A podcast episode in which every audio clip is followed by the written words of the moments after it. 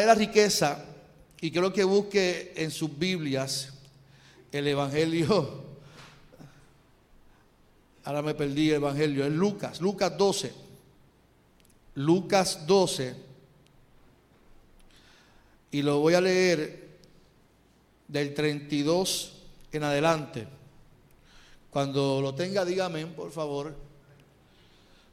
Si no lo tiene, diga, ouch. El Evangelio de Lucas, capítulo 12, 32. Recuerde que yo lo leo la traducción lenguaje actual. No tengan miedo mi pequeño grupo de discípulos. Dios, el Padre de ustedes, quiere darles su reino. Vendan lo que tienen y repartan ese dinero entre los pobres. Fabríquense bolsas que nunca se rompan y guarden en el cielo lo más valioso de su vida. Allí los ladrones no podrán robar, ni la polilla podrá destruir. Recuerden que la verdadera riqueza consiste en obedecerme de todo corazón. Hasta ahí lo voy a leer. Recuerden que la verdadera riqueza consiste en obedecerme de todo corazón. Señor, en esta mañana te doy gloria y honra por tu presencia. Y gracias por tu palabra que hoy va a ser predicada. Te pido con todo mi corazón que tú hables al corazón de nuestros hermanos y hermanas. Que vengamos hoy con nuestros corazones dispuestos a recibir tu palabra, pero sobre todo a ser transformados por tu Espíritu Santo. En el nombre de Jesús, ya conmigo, amén. Aleluya. Qué bueno, eh, se pueden sentar, hermanos. Estoy seguro que cuando leyeron el título en las redes sociales, La verdadera riqueza, eh, automáticamente pensamos en dinero. Automáticamente el, pastor va a hablar de, de dinero hoy, así que vamos para allá porque esto va a estar bueno. Pero quiero ir al trasfondo de todo este texto bíblico para que podamos ver que, que muchas veces nosotros cuando hablamos de riqueza de reino, ya venimos con unos prejuicios de prosperidad, prejuicios de riqueza, de dinero, prejuicios que no es lo que realmente el texto nos quiere hablar. No es realmente lo que el mismo Jesús nos quería, le quería decir a sus discípulos en esos momentos. Así que yo quiero que, que enfoquemos en lo que vamos a hablar para que para ver lo que Dios nos quiere decir en esta mañana. Amén. ¿Qué Dios nos quiere decir en esta mañana? ¿Qué Dios nos quiere hablar en esta mañana? Y en estos días almorzaba con un compañero y en la conversación él me decía, Carlos, yo te agradezco por los consejos que siempre me has dado. De verdad me han ayudado mucho en el ministerio y cuando, cuando eh, yo lo escuchaba hablar, eh, yo me sentía más viejo, más viejo que él y, yo soy más joven que él. Pero es una bendición cuando alguien te agradece por el consejo que tú le das.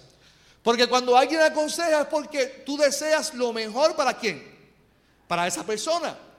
Cuando tú le das un consejo a alguien porque ya tú has pasado por un proceso de vida que te da posiblemente cierta autoridad para hablar del tema y para aconsejar a alguien para que alguien no pase por lo mismo o, que tenga las herramientas.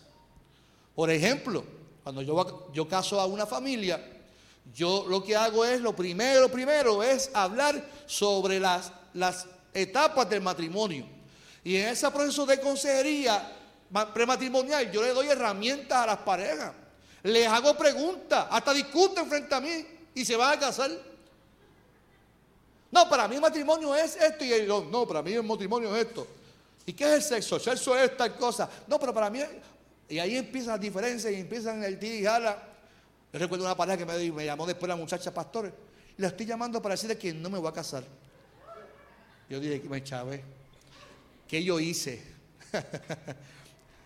Pero para eso son las consejerías, para dar herramientas. Yo recuerdo los consejos de mis padres cuando chiquito. Todos que, todos que estamos aquí hemos tenido unos padres que siempre están, como, como dicen por ahí, como en matapiojo, dando consejos para que uno tuviera que tomar buenas decisiones. Pero hay un refrán que dice que ningún hijo aprende por cabeza que. Entonces mi hija me pregunta, papá, ¿y ese estado que tú tienes aquí? Eso es que no le hice caso a, tu abuela tal día. Papá, ¿y esta quemadura que tienes aquí? Eso fue que no le hice caso a tu abuela en tal y este, pero papá, tú eres travieso. Yo era un poquito travieso, mi amor. No imites a tu papá en eso, por favor. Así que nadie aprende por cabeza ajena, pero la realidad es que luego de los cantazos reflexionamos como que, y uno dice ahora después de 45 años, mi mamá tenía razón, no me hubiese ido por allá. En el capítulo 12 de Lucas, vemos a un Jesús más paterno, a un Jesús amigo, a un Jesús que donde lo rodeaban muchas personas, cuando usted lee el capítulo 1, el versículo 1 de Lucas 12, lo rodeaban muchas personas y en ese momento él decidió separarse por un momento de sus discípulos para llegar a unos consejos que eran importantes para ellos. Recuerda que Jesús es el Hijo de Dios y tenía todas las herramientas para dársela. Oiga, no es lo mismo que yo como pastor aquí estoy reunido y hablando con ustedes y la herramienta que Jesús, que, que era la voz de Dios y que los estaba capacitando para que pudieran vivir una vida digna, honesta ante los ojos de los demás. Así que Jesús tenía todas las herramientas necesarias para poder impartirle a sus discípulos. Y quiere que ellos se equipen emocionalmente, como en palabra y en vida, a lo que se enfrentan como sus seguidores que iban a ser. De los primeros que tienen que tener cuidado, dice Jesús en el capítulo 12, en versículo 1, tengan cuidado de los religiosos, de los fariseos. Ahí empezó Jesús a, aconsejar. Tengan cuidado de... Yo recuerdo cuando yo cumplí, no, fue como 17, 16 años, 15 años. Yo, mi mamá siempre me, me celebraba el cumpleaños, yo, yo traía una retraída de amistades mías, con pesta marihuana y con pesta cigarrillo, a mi casa, la casa que era santa. Y mi mamá siempre decía, Carlitos, ten cuidado con quien tú. Y Jesús le dice a sus discípulos, tengan cuidado de los, las, tengan cuidado de las mentiras de los fariseos. Y dice Jesús, sus enseñanzas no eran según lo que ellos predicaban. Así que el primer consejo tiene que ver con el comportamiento, la mentira. La mentira de yo decir algo y actuar de otra manera. La mentira de decir y, proclamar algo que no es lo que yo realmente vivo. Pero no, eran solamente las enseñanzas de los fariseos, era que no vivían según lo que predicaban. Por eso Jesús dijo, porque todo lo oculto saldrá a dónde? Learon Lucas, lo dice Jesús.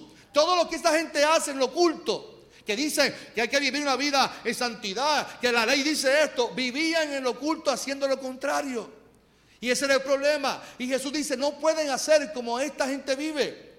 Los que me siguen a mí no pueden decir una cosa y hacer otra. Por eso Pedro cuando estaban, iban a buscar a Jesús como carolinicense, dijo, sacó la, espada y dijo, yo soy de, Puerto Rico, hay que defender al maestro. Y sacó la espada y Jesús, no, no, que no es así, la enseñanza, no es así, ese es el consejo. Pedro todavía no entendía lo que estaba enseñando Jesús, pero Jesús decía, tienen que, no pueden imitar, no pueden, tienen que tener cuidado con lo que esta gente hace. Porque todo lo oculto se descubrirá y todo lo que se mantenga en secreto llegará a conocerse. O sea, aquí había un acto de hipocresía muy grande. Y esto quiere decir que desde la historia Dios está tratando con el ser humano y su comportamiento, su ética moral de vida. Y esto es algo que no podemos pasar por alto, y menos en el tiempo que estamos viviendo. En estos días, mientras la prensa cubría a los fanáticos de Bad Bunny en el concierto, salió una de las jóvenes, no me grabes que no quiero que mi pastor me vea. Salió en pleno, en pleno video. ¿Tú sabes lo que es eso? ¿Y tú sabes cuánta gente cristiana estaba allí hasta abajo? Dándole el perreo hasta abajo. Yo no quiero salir porque no quiero que mi pastor me vea. Lo primero es que cuando Jesús habla de la verdadera riqueza, no tiene que ver con dinero, tiene que ver con honestidad. Tiene que ver con integridad, con mentiras, testimonio. Cada vez que usted y yo cometemos un acto inmoral o que parezca gracioso, pero es de doble sentido, nos convertimos en mentirosos. Jesús tiene un consejo para nosotros también. Tengan cuidado de esas mentiras, o sea, no hagan como ellos, no vivan como ellos. Cada vez que usted y yo cometemos un acto que no va a la par con el reino de Dios, nos convertimos en mentirosos. Y la iglesia, el testimonio de la iglesia se sigue lacerando por culpa de nosotros mismos que no cometemos los actos del reino de Dios y queremos que todo es un chiste. Y yo me refiero no a ustedes a mí, me refiero a, la iglesia en general. El segundo consejo que da Jesús tiene que ver con el miedo. Y él sabía a lo que estos discípulos iban a enfrentar. Recuerde que Jesús estaba rompiendo esquemas, rompiendo paradigmas, rompiendo pensamientos, rompiendo pensamientos construidos de la ley. Y esto iba a causar persecución, esto iba, a causar eh, un auge eh, de, gente que le iba a seguir, pero también auge de los fariseos que lo iban a condenar. Y él sabía lo que esta gente también iba a enfrentar, pero tenía la responsabilidad como su líder de equiparlos a ellos. Y en esta ocasión, Jesús no lo llama discípulos. En esta ocasión les dice, amigos míos. Ya la relación cambia y ya está en confianza con ellos. Y les dice, no tengan miedo de la gente que pueda quitarles la vida. Tengan más temor, más bien temor de Dios. Pues Él no solo puede quitarles la vida, sino también que puede enviarlos al infierno. Y una de las cosas que entendemos cuando estudiamos el texto bíblico es el hecho de la gracia y la misericordia de Dios y a nosotros se nos olvida muchas veces, ¿verdad? De, este, este, concepto del infierno y de que Dios nos va a castigar. Y a veces nos vamos por, el pecado, porque es que Dios me va a perdonar y Dios es, su gracia. Yo, y como que no reflexionamos el hecho de que tenemos una responsabilidad ante Dios. Ahora bien, lo que Jesús, lo que quiere llevar a Jesús es el, que no tengamos miedo de lo que la gente pueda hacer a ellos por seguir a Jesús. No le tengan miedo por lo que la gente, recuerde que esta gente iba a ser perseguido, lo iban a matar. De hecho, así fue. Lea el libro de los hechos. Lea el libro de los hechos cuando Jesús se va y los deja solos. ¿Qué, ¿Qué, comenzó a hacer los fariseos? ¿Qué comenzó a hacer los líderes religiosos, los seduceos? Comenzaron a maltratar a los creyentes. Así que ya Jesús estaba equipando, pero la realidad es que Jesús no quería que ellos tuvieran miedo, porque yo creo, yo que esta palabra temor a nosotros se nos ha convertido de que tengamos miedo al Señor. Y Dios no quiere que usted y yo le tengamos miedo a, Él. Yo, yo en estos días que, tengo que disciplinar a mi hijo, yo recuerdo en mi infancia, recuerda que Dios es nuestro Padre Celestial y yo veo a Dios como un padre y como madre. Pero en mi infancia, mi papá, yo no le tenía mucho miedo a él, porque mi papá era una persona jovial con nosotros. Yo le tenía miedo a la correa mexicana. A esa yo le tenía miedo. Cada vez que él decía, voy a buscar la correa mexicana, eso me causaba flojera en la vida, a mi hermano y a mí. Pero yo que, soy padre ahora, yo con tan solo regañar a mi hijo, decirle, Sebastián Armando, él me mira, porque Él sabe que ya hay cosas que no se hacen. Y yo no quiero que Él cometa esas cosas. Pero yo no quiero que Él me tenga miedo, yo quiero que tenga confianza conmigo. Cuando hablamos del temor, es de respeto, reverencia. Yo quiero, yo quiero que tengamos respeto a la vida y al testimonio que usted y yo decidimos cuando profesamos que vamos a seguirle a Él. No le tengan miedo a lo que la gente pueda hacer por ahí por usted. No, no tengan miedo a lo que la gente pueda decir. Que mucha, mucha gente vive pendiente de lo que otro pueda decir de otro. Y si no piensa igual que tú, ay, y el mundo se nos acaba porque es que la gente está en contra mía y dale con la matraca. Tenemos que vivir la vida pensando en que Dios agrade de lo que usted y yo hagamos en la vida.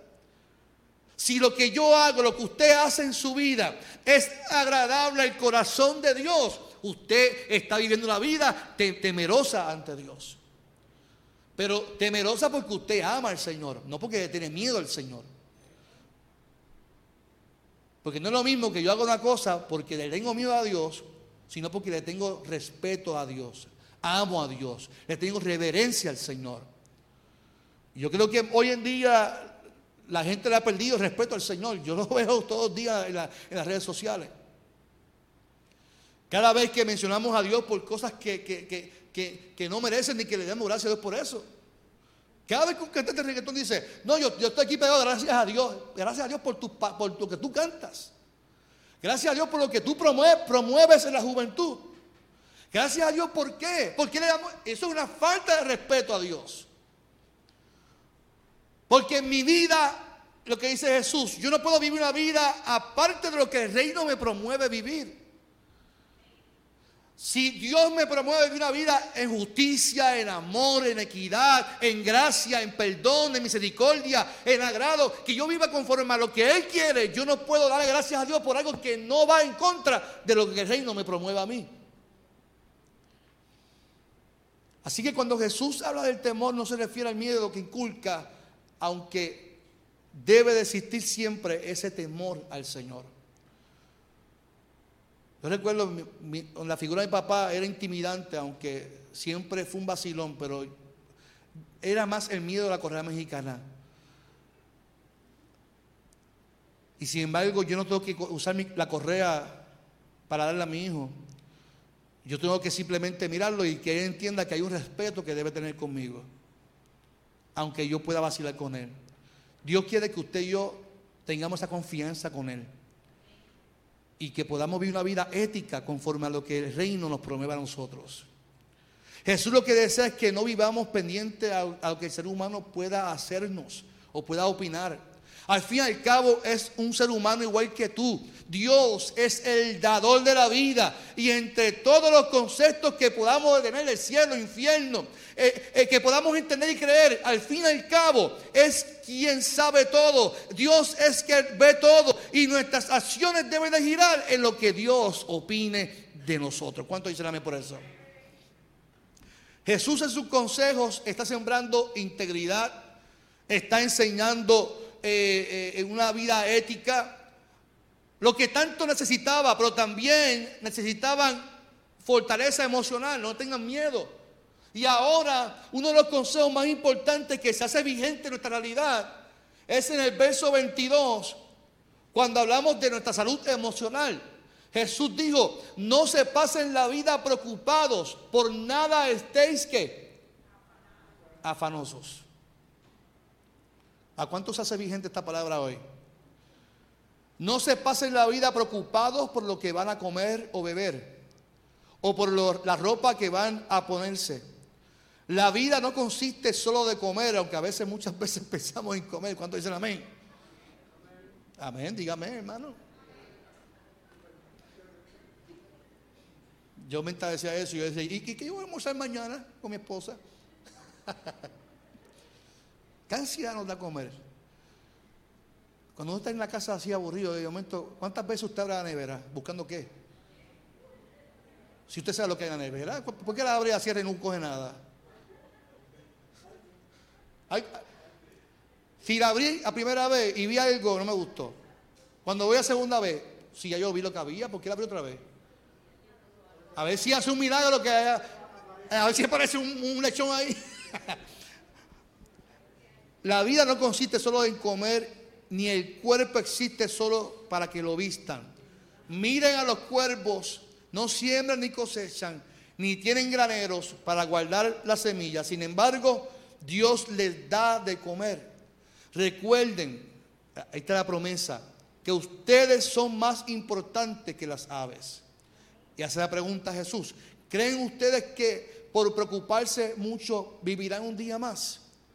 Si ni siquiera esto pueden conseguir, ¿por qué se preocupan por lo demás?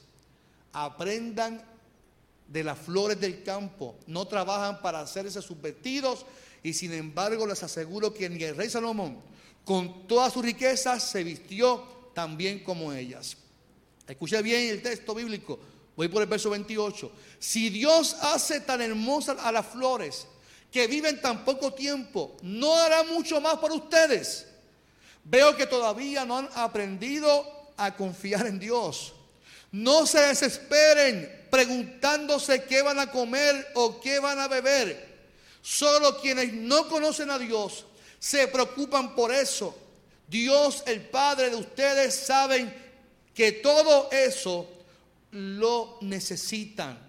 Lo más importante es que reconozcan a Dios como único rey. En la versión usted dice, buscad primeramente el reino de Dios y las cosas serán que. Wow, qué poderoso, hermano. Qué poderoso que ante los aumentos de agua, que ante, los aumentos de luz, de comida, mire, antes con mi familia yo gastaba 45 pesos con propina. Ayer decía, ah, vamos para Chile y yo sé que mi esposo y compartir, como vamos a compartir un plato, si yo no tengo mucha hambre porque me jalté el almuerzo con Adiel, una comida mexicana. Eso tú, no lo sabías, mi amor. Había almorzado, llegué a casa, merendé y me fui a Chile. me fui a Chile por la noche, no que comí rápido, ¿sabes? No, esperé que me diera hambre. Antes yo gastaba 45 pesos, ¿se cuánto gasté ayer? En un plato entre ellos, no voy a decir lo demás, entre mi hijo, 69 pesos. 69 pesos con propina. ha aumentado todo, mi amado. Todos los aumentos, mientras que los salarios son los que. Mire, Yo, yo pienso en las personas jubiladas que no le dan aumento. Porque se jubilaron y ese es el sueldo que se va a ganar para siempre. Y mientras el costo de vida aumenta, todo aumenta, ellos, yo pienso en ellos. Por eso aquí cuando hace como cinco años vinieron eh, el comité eh, en contra de, lo, de, de, las pensiones, aquí de esta iglesia le abrió las puertas para que se vinieran aquí. ¿Sabe por qué? Porque es que yo pienso en ellos constantemente. Si es una injusticia que le, le, quiten, le bajen el salario a los, a los pensionados cuando todo en la vida va aumentando. Yo pienso en los viejitos de mi iglesia, y los viejitos de mi comunidad, que viven con el seguro social y que la mitad es para pagar sus medicamentos. Observo nuestra sociedad y cómo el sistema nos sigue ofreciendo tarjetas de crédito para que la gente se endeude. Y veo cómo el no educar a la gente a las finanzas y a la administración de presupuesto y economía familiar mantiene a las personas ignorantes en todo lo que estamos viendo en un sistema que es todo, se basa en, en, consumir. Ante el panorama de que si no tengo, hago un préstamo para que me den, para que entonces después yo lo pago y la última cuenta la paga quién. Ante todo ese proceso de vida que estamos viviendo, que todo es aumento, y mira las noticias, tú miras las noticias y tú dices, Dios mío, ¿a, dónde vamos a parar? Eso es una canción. Yo no sé qué era, yo, yo no soy tan, tan mayor de edad.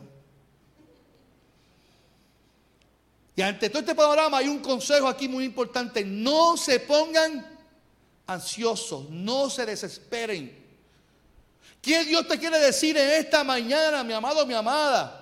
Que Dios tiene prioridades. La clave está en buscar primeramente el reino de Dios y su justicia.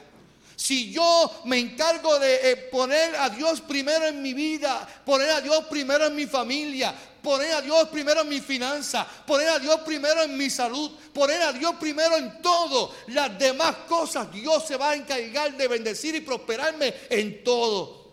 ¿Cuánto dicen amén? El problema de los seres humanos es que para nosotros nuestras prioridades van por encima y Dios se tiene que someter a, nuestra vida. Y a mí me encanta la traducción de lenguaje actual y ya me estoy como que necesito agua. ¿Me trajeron agua? Gracias. ¿Quién me trajo eso? Carmelo, ¿no? Ah, gracias, Meche. Carmelo está allá, ¿verdad? Déjame abrirla. No es que yo me emociono, hermano. Yo soy muy apasionado por la palabra. La traducción lenguaje actual dice que más importante es que reconozcan a Dios como único rey. Porque dice, porque el que no conoce a Dios vive desesperado. Esto quiere decir que nosotros tenemos una responsabilidad. ¿De qué? De conocer a Dios. Dios siempre va a estar ahí, mi amado. Dios siempre estará, Él estará siempre a tu lado. Nosotros nos podemos alejar, nosotros nos podemos, y Él siempre va a estar ahí. Lo que hace falta es que haya un interés genuino de, de nuestra parte de querer conocerle, de querer intimar, de querer leer su palabra, de poder sentirme llamado por él y que esa presencia en mi vida me transforme y que me dé la confianza de que aunque el mundo esté patas arriba, yo sé que mi Dios va a proveer, de que mi Dios me va a sostener. Yo recuerdo, y esto yo tengo como testimonio, en el 2015, 2014, cuando mi hija nació, que mi esposa se quedó sin trabajo. A mí nunca se me va a olvidar cómo los pampers aparecían. La nevera nunca se vació. Dios siempre nos proveyó, amado. Estuvo casi un año sin trabajar y cómo Dios nos proveía. Solamente con mi sueldo. Y eso lo hace el Señor cuando nos ponemos delante de Él. Y dice el texto que confiemos en Él. Porque la confianza hace que yo no me ponga ansioso. Y yo sé que hoy en día todo el mundo padece de ansiedad. Eso es como que, eh, como, una fiebre, como un catarrito. Todos padecemos de ansiedad. Yo he padecido de ansiedad. Yo no puedo decir que nunca, yo he padecido de ansiedad. Y todo. Yo tengo un reloj ahora que, me, me dice, ahora me notifica cuando él nota que mis pulsaciones están muy altas. Me dice, es hora de tener una vida, un momento pleno. Un momento pleno es que yo le doy y me manda a respirar un minuto. Y él vibra cuando me manda a respirar. Y yo lo ignoraba. Y al minuto, momento pleno. Y yo, ¿y qué momento pleno? Yo estoy ajorado. Y ahora, mi esposa estos días me cogió. ¿Qué tú a sacar? Estoy respirando. y mayormente me pasa cuando estoy frente a la computadora. Y yo, estoy respirando. Y el teléfono vibrando y yo, estoy respirando. Momento pleno. Respira, Carlos. Mm, ah, mm, sí.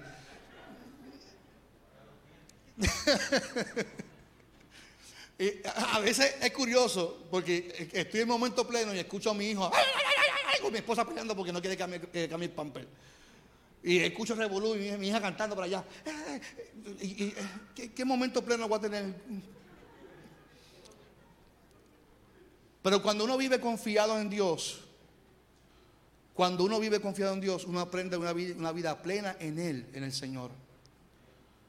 Porque dice Jesús, el que no conoce a mi Padre vive desesperado, vive sin saber su futuro y eso le causa ansiedad. Hoy Damari hablar en la clase y, y que una clase de Apocalipsis. Y Apocalipsis es un libro que nos mueve a la esperanza. Yo recuerdo a mi profesor, yo menos que te, acuerdas, te, acordarás de, te acordarás de él, Roberto Amparo. Roberto Amparo escribió un libro que se llama eh, Esperanza, de Apocalipsis.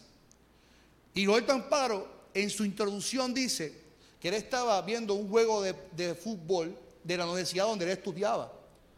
Y cada vez que el equipo estaba peleando, él le decía a, a sus amigos, tranquilos si ya ganamos. Y todo el mundo, ¿cómo tú vas así? Estabas perdiendo. Y volvía y, y, el touchdown, tranquilo, que nosotros ganamos ese juego. Al fin y al cabo, el equipo de él ganó el juego. Y cuando le preguntaron, ¿por qué tú sabes que ganamos? Claro, porque ese juego es grabado.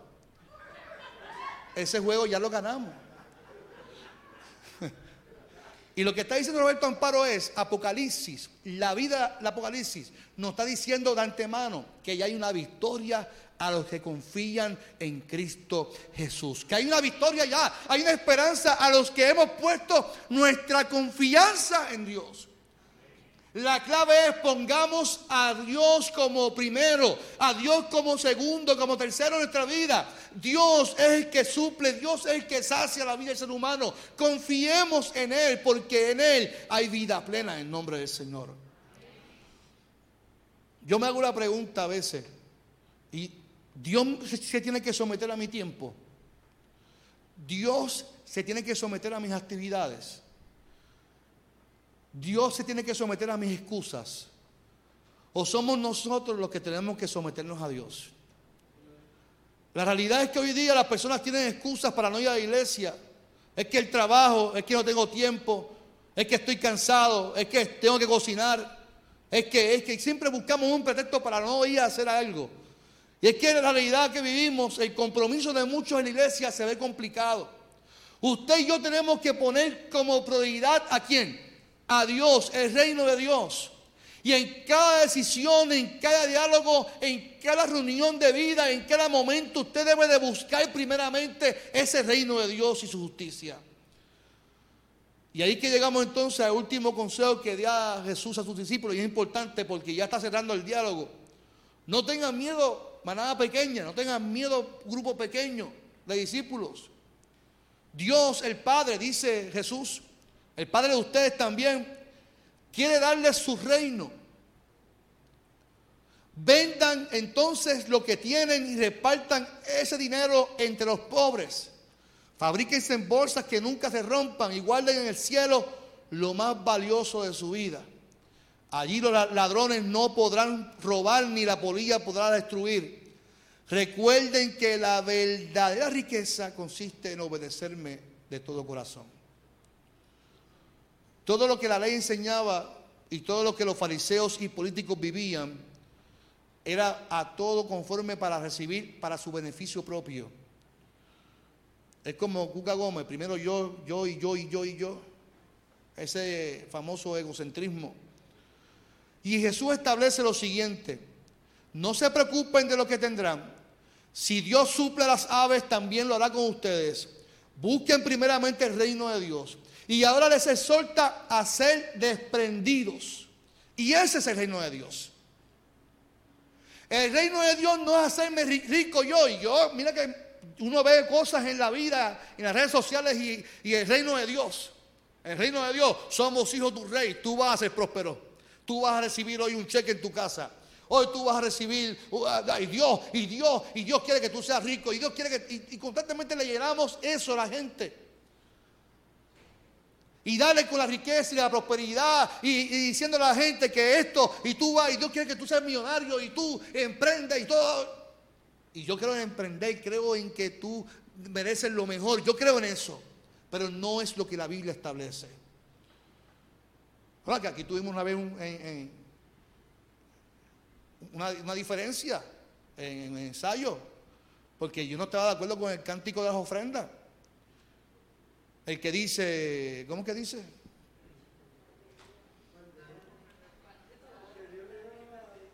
El dólar alegre y multiplica lo que... Dale la ofrenda al Señor. Dásela, eso está, hasta bien, hasta está bien. Dásela de corazón. ¿Eh? Entonces dice, yo, Dios bendice al dador alegre y multiplica. Ahí, ahí es que tengo problema, porque para mí es una manipulación. Dios ama al dador alegre, pero multiplica. Dios no tiene que multiplicar lo que tú le das a Él. Y yo no le voy a dar una ofrenda para que Dios me multiplique. No es que no es bíblico, no, dice la Biblia. Dale a Dios porque Dios te va a multiplicar. Eso la iglesia lo utiliza para manipular a la gente que le dé a Dios. Y Dios se agrada cuando tú le das con el corazón. La verdadera riqueza es, dice el texto, despréndete de lo que tú tienes. Ese es, la, el reino de Dios. Ah, tú quieres buscar el reino de Dios y su justicia, vende tus propiedades, tus propiedades. Ah, tú quieres seguirme a mí, vende lo que tienes y dáselo a los pobres. No es que tú adquieras y tengas y dale que Dios te va a multiplicar. Es que de lo que tú tienes, tú le des a la gente que tiene necesidad. Ese es el reino de Dios y su justicia. El problema es que la iglesia, nosotros venimos porque queremos propiedades, queremos, yo quiero, yo quiero, yo quiero que Dios me dé. Yo he visto gente, se sacaron los relojes. Yo voy a sembrar esto en ti, porque Dios me va a dar uno mejor a mí. Y allá se siente uno manipulado y dice, pues yo le voy a dar el mío para que Dios me dé también uno a mí. Y es una cadena emocional que yo no entiendo por qué la gente hace eso. Usted no caiga nunca en eso, hermano. Usted lea la Biblia, profundice en la Biblia, no caiga en esa ridiculez. Dios no tiene que multiplicarte. Ya Dios te está sustentando, Dios te está bendiciendo en todo lo que tú estás haciendo. Ahora, de lo que tú tienes, dáselo a la gente que no tiene para que eso sea conforme al reino de Dios.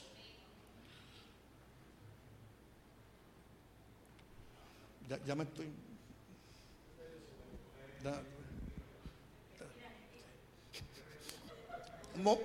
un, momento de pleno de,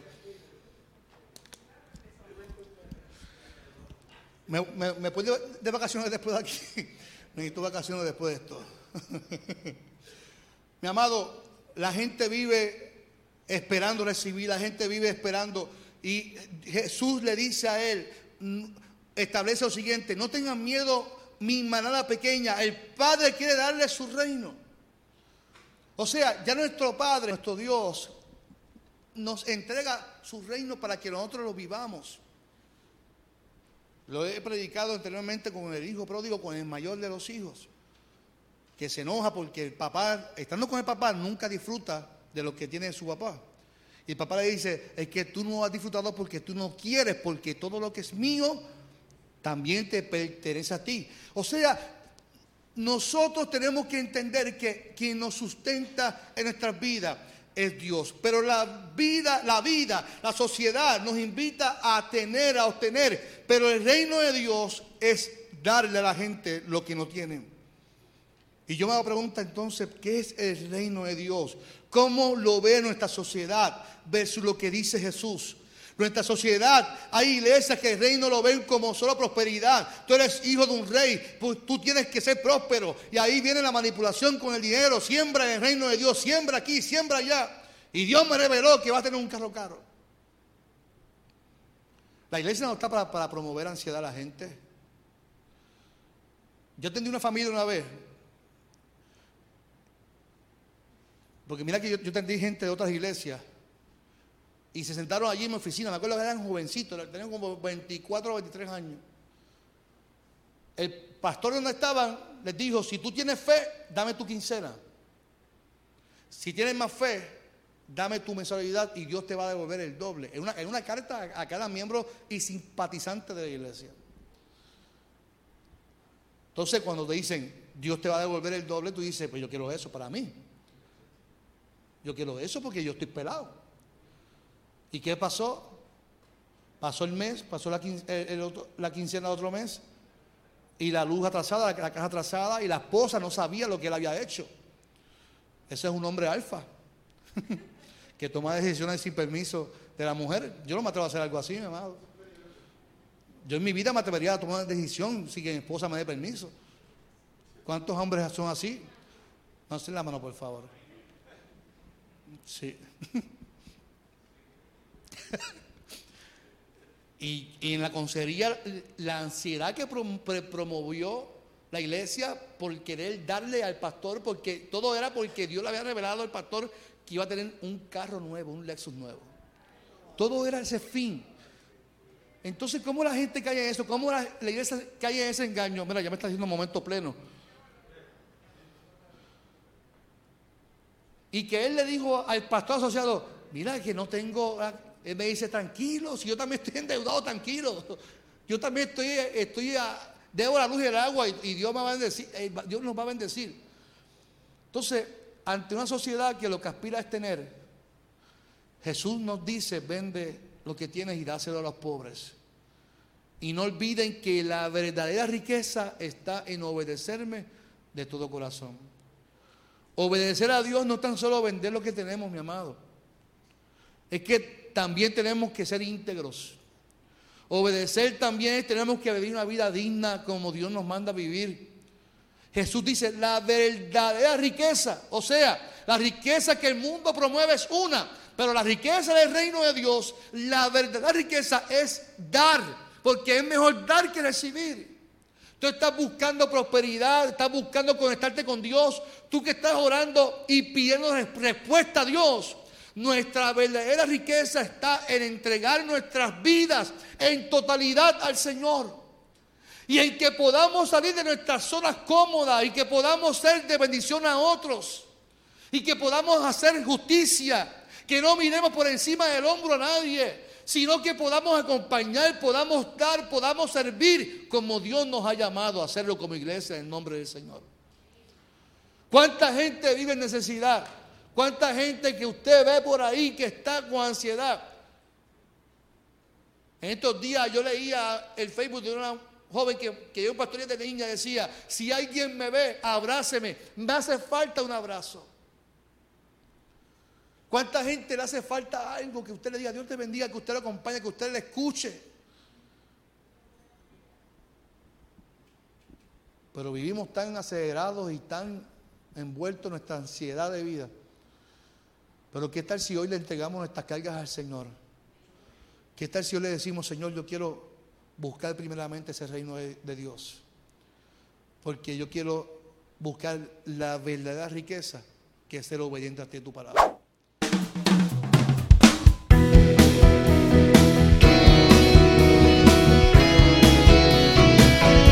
Esto fue Transformando Nuestro Pueblo con el pastor Carlos Armando.